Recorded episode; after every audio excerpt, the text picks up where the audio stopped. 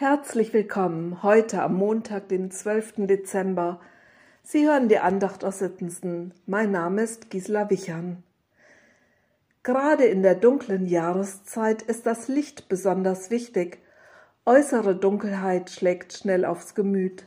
Gedanken können in einen düsteren Bereich abrutschen. Wir brauchen Licht. Der adventliche Altarbehang in Sittensen zeigt zehn Leuchter.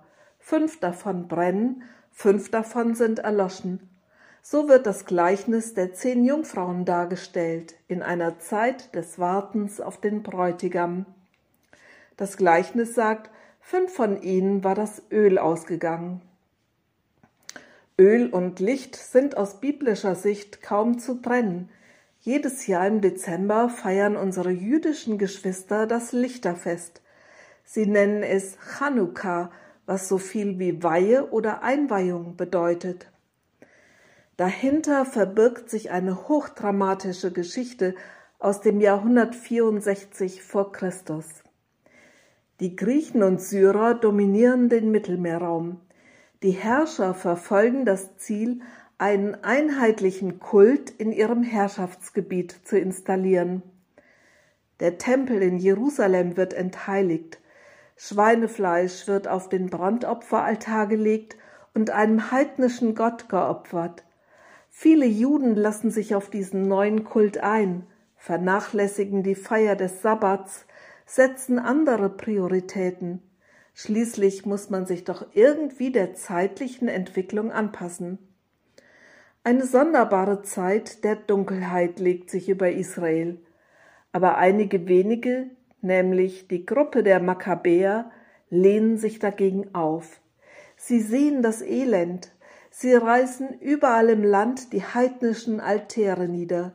Sie gewinnen eine Dynamik, der sich niemand widersetzen kann. Der Tempel in Jerusalem wird zurückerobert. Und dann geschieht es, ein Wunder, das Wunder, das bis heute gefeiert wird. Der siebenarmige Leuchter soll wieder entzündet werden, aber alles Öl im Tempel wurde von den Griechen entweiht. Nur etwas heiliges Öl findet sich in einem unversehrten Krug. Es reicht gerade, um den Leuchter für einen Tag zu entzünden. Es wird acht Tage dauern, bis wieder ausreichend Öl zur Verfügung steht. Was tun? Im Vertrauen auf übernatürliche Versorgung wird der Leuchter entzündet. Das Wunder geschieht. Acht Tage lang brennen die Flammen ununterbrochen.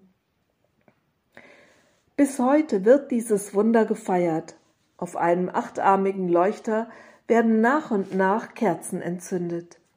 Während dieser Tage gibt es viele Köstlichkeiten zu essen, die in Öl schwimmend ausgebacken werden. Kinder und Erwachsene drehen in dieser Zeit den Dreidel, ein kleiner Kreisel, auf dem in hebräischer Schrift die Worte stehen, ein Wunder geschah hier. Was im heutigen Israel noch gefeiert wird, hat damals im ganzen Land eine Wende herbeigeführt. Die Finsternis, die der Götterkult mit sich gebracht hatte, war gewichen, wenigstens für einige Zeit. Licht und Finsternis vertragen sich bis heute nicht. Paulus fordert die Christen in Ephesus dazu auf, bewusst als Kinder des Lichts zu leben. In seinem Brief schreibt er, jede Art von Unzucht, Unsittlichkeit und Habgier ist ja nichts anderes als Götzendienst.